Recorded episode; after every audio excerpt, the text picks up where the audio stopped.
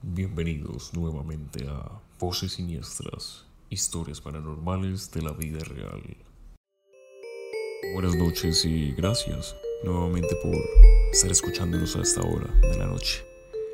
En este episodio vamos a hablar acerca de un tema bastante particular, bastante conocido en realidad, gracias a, a los medios de comunicación y a las películas.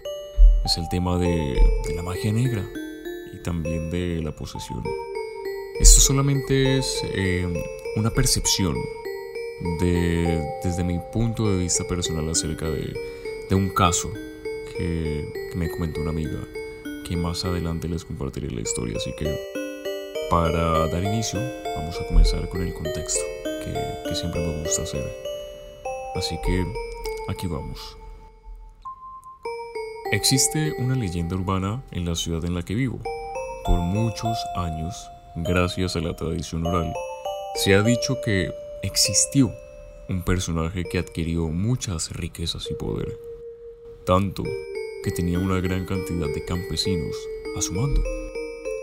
Todos los días, al finalizar la jornada, citaba a cada uno de los centenares de trabajadores y si alguno había incumplido su jornada laboral por holgazanería, le, le decía, a esta hora de la tarde, usted se encontraba en este lugar, estaba sentado debajo de un árbol y, mientras tomaba licor, jugaba cartas.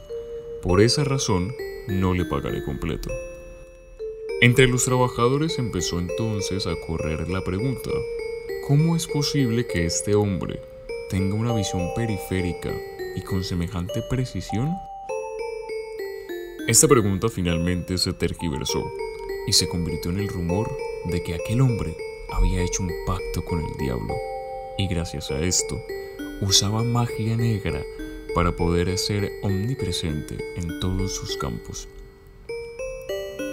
De acuerdo a Javier Brandoli, de la revista El Mundo, la arraigada creencia africana en la brujería y en la llamada medicina tradicional, en la que cabe distinguir que entre curanderos y, hechiceros, lleva consigo todo un mercado negro de inverosímiles productos que son solicitados por parte especialmente de las muy activas sangomas sudafricanas, o sea, curanderas. ¿Por qué menciono lo anterior? Porque quiero mostrar la similitud que por siglos ha desembocado en nuestra cultura y cómo se ha vuelto esto en, en factores importantes para el lucro de varias personas. Entonces, para conectar lo dicho con respecto a la magia negra africana con la nuestra, existe un artículo de investigación escrito por Carlos Alberto Uribe llamado Magia, Brujería y Violencia en Colombia.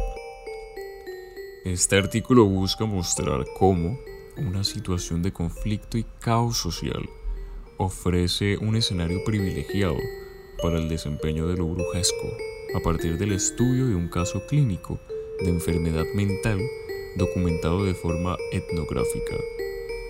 Dice también que, con el paso de los años, la magia negra y la brujería en Colombia también se lograron tejer las fibras de la magia africana, trasplantada a estas tierras en los barcos negreros, para conformar con los siglos este abigarrado tejido cultural característico de nuestras sociedades híbridas. En otras palabras, se asocia la magia negra, la brujería, los rezos, al mundo del narcotráfico, las guerrillas y el sicariato. Esto es solo por nombrar algunos. Asociado a la magia negra se puede encontrar las posesiones como un derivado de esta práctica de acuerdo a un fragmento que me llamó la atención de un artículo llamado Las múltiples caras de las posesiones, escrito por Felicitas Goodman, existe algo que ella denominó la puerta del espíritu. Pero, ¿qué dice esto? Bien, esto indica que el espíritu o la entidad no pueden entrar hasta que esta llave tan compleja esté realmente en su lugar.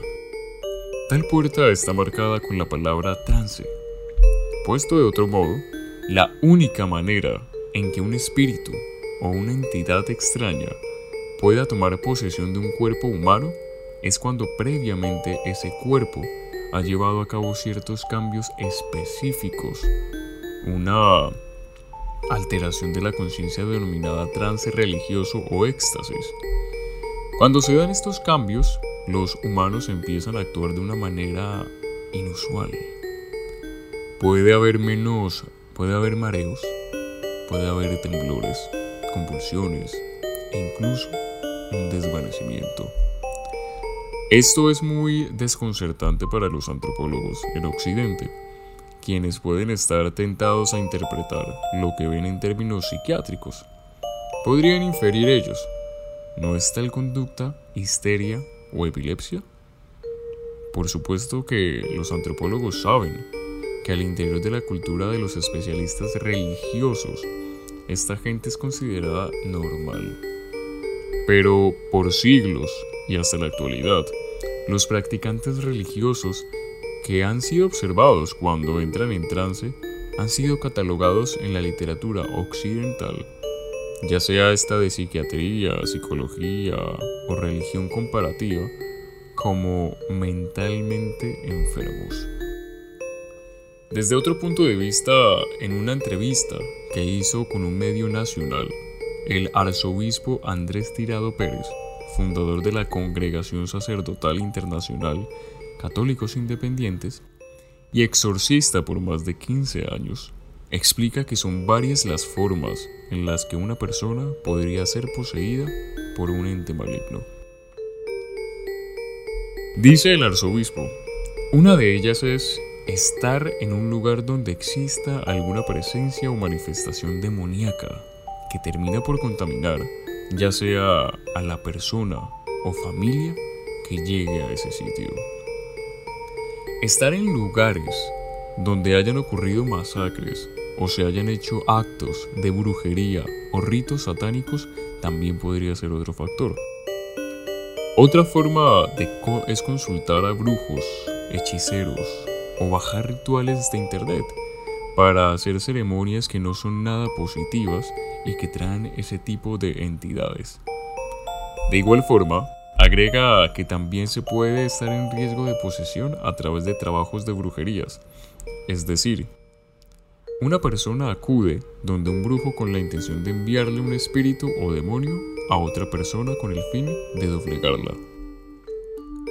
Personas que desarrollan una fuerza fuera de lo normal, que ve uno delgadas, flacas, pero es necesario cogerlas entre 10 u 11 hombres para poder dominar. Dice el arzobispo, algunos pueden causar levitación, otros pueden usar la xenoglosia, hablar cosas secretas, ocultas, idiomas, lenguas muertas, cosas que no son del común. Ante estos síntomas, un exorcista evalúa la situación, no sin antes tener una valoración psicológica y médica. Cuando ya se han diagnosticado como posesión demoníaca, se procede a hacer el exorcismo por sesiones, que pueden durar meses o incluso años. Tirado asegura tener casos de 10, 20 y hasta 30 años de posesión. Ahora sí, de acuerdo a lo anterior, podemos comenzar. Esta es la historia. Me la contó una amiga. La experiencia la vivió su mamá y desde entonces se ha venido cuestionando el tema del cual ya les vine hablando, magia negra y posesiones. Su madre, que para la historia de hoy la llamaremos Clara, es fonoaudióloga y la empresa para la cual trabajaba manejaba servicios a domicilios, por lo que debía trasladarse a diferentes partes de la ciudad. En esa ocasión, cuenta mi amiga, que Clara tuvo que ir a un barrio que se conoce entre los locales como un barrio de cuidado.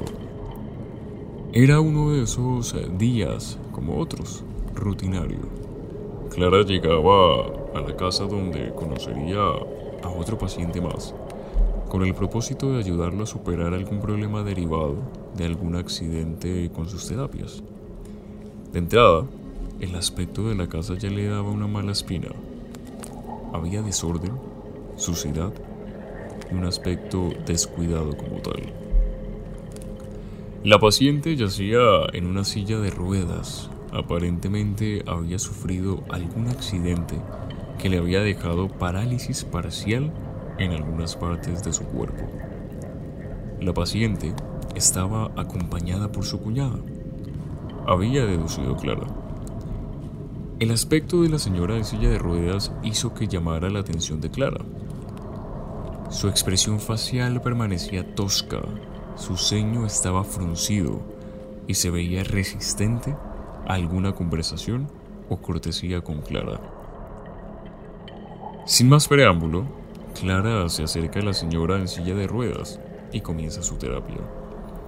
Durante dos días, al realizar un ejercicio en específico, el cual era girar la cabeza de izquierda a derecha en repetidas ocasiones, la señora a la señora se le veía un sobreesfuerzo. No lograba completar el ejercicio. Me decía mi amiga que cuando Clara le contó la historia, decía que se le podía ver cómo luchaba consigo misma. Y en su cara se le veía una expresión de frustración y dolor. En un momento, al tratar de girar la cabeza nuevamente, se detuvo en seco y gritó. No puedo. No puedo. No puedo. A lo que Clara le contestaba. Tranquila. No hay ningún problema. Vamos. Tú puedes. Como la señora no ponía de su parte y se rehusaba a practicar los ejercicios con Clara, su cuñada logró percatarse y decidió regañar a la señora. Bueno, ya. ¿Por qué no le está haciendo caso a la terapeuta? Hágame el favor y colabore. No se aterca. Dijo la mujer, a lo que la paciente respondió con otra mala cara. Clara, haciendo caso omiso, decide continuar y, para lo que pasa a continuación, debo dar una acotación. Clara es adventista. Sin embargo, esta religión no suele utilizar accesorios o artículos alusivos a Dios, Jesús, en fin, a la, religión como tal. En adición, Clara nunca se había visto antes con esta señora. Nunca le había dado su nombre y como ya bien mencioné, solo llevaba dos días de terapia. Al intentar hacer el ejercicio de la cabeza nuevamente, la señora se molestó tanto que empezó a sujetarse con mucha fuerza de los descansos de la silla de rueda. Comenzó a martillar sus dientes y su rostro estaba completamente contraído. Era un sentimiento fuertísimo de rabia. Su cuñada inmediatamente intervino, volviendo a preguntarle, ¿pero por qué no quiere hacer el ejercicio? ¿Qué le pasa? ¿Por qué no le hace caso a la terapeuta? A lo que la señora baja su cabeza mirando al suelo, supremamente tensa y sin dejar de apretar los descansos de la silla de ruedas. Su respiración sonaba más agitada. De repente, luego de unos segundos, lentamente subió su cabeza y puso su mirada en Clara. Al verla, respondió entre dientes. Es que ella... ella reza mucho. Reza mucho. Mucho. Clara, asustada, porque no tenía idea del por qué esta persona conocía de su religión, le dirigió la palabra a la señora ocultando su miedo. ¿Y usted cómo sabe eso? Le dijo. La señora, en silla de ruedas, vuelve a contestar con agresividad. Usted reza mucho. Usted reza mucho. Usted reza mucho. Clara sacó valentía de donde no la tenía para acercársele a la señora y decirle, yo no rezo. ¿Usted de qué habla? Yo oro. Yo le canto a Dios todos los sábados. El rostro de la señora, que de por sí ya era de una persona enojada, se tornó diferente. Clara le decía a mi amiga que al momento de comentarle su experiencia, que la cara de esa señora se contrajo tanto que era casi indescriptible interpretar lo que sentía. Decía Clara que era mucha rabia, asco, tenía una expresión vomitiva. Comenzó a golpear la silla con fuerza y varias veces. Su cabeza empezó a girar de derecha a izquierda rápidamente y repetidas veces también. No, no, no, gritaba la señora. Y de vez en cuando posaba su mirada en Clara. La miraba con mucho odio. En ese momento Clara se alejó de la señora, tomó sus cosas y salió lo más rápido que pudo de esa casa. Y, minutos después, mientras esperaba el transporte público, llegaron tres patrullas de policía que se parquearon frente a la casa de la paciente. Un par de segundos más tarde, sale, pasaron y, salieron algunos policías, sacando a la señora de la casa en su silla de ruedas y esposada. La señora estaba descontrolada, tenía mucha ira, gritaba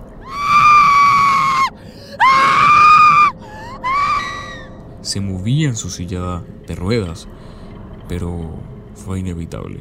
Los policías se la habían llevado presa. Mi amiga me decía, yo no sé si las personas que escuchen esto sean creyentes o no.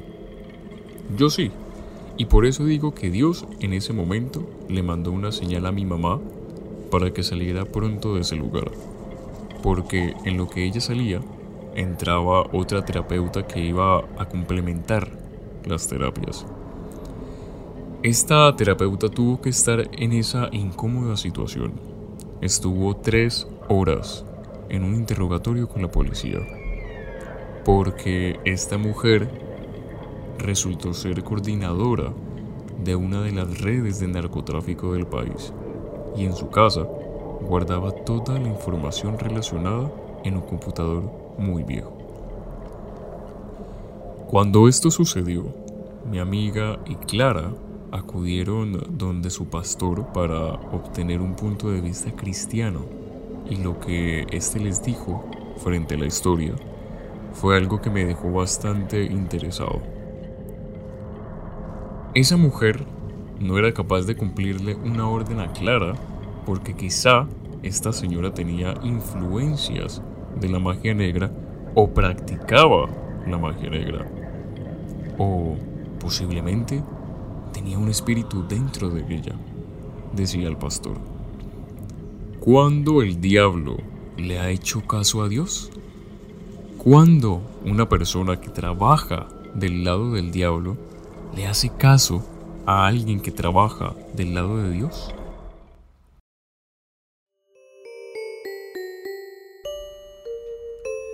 Estas preguntas se las hacía el pastor a Clara y a mi amiga.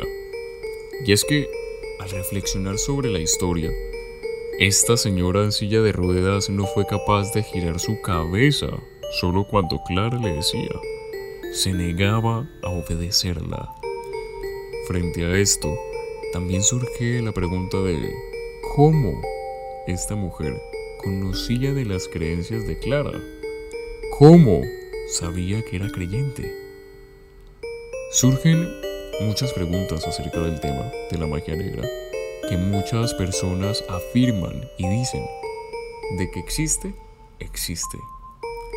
También muchas inquietudes acerca de las posesiones. Sigue siendo un tema enigmático hoy en día porque, por un lado, está este lado de la psicología que lo asocia a trastornos y por otro extremo se encuentra el de la religión, que ya como mencioné antes, según el arzobispo Andrés Tirado, incluso pueden existir diferentes tipos de posesión. Dejaré que ustedes saquen sus conclusiones. De momento, espero que hoy puedan dormir. Buenas noches.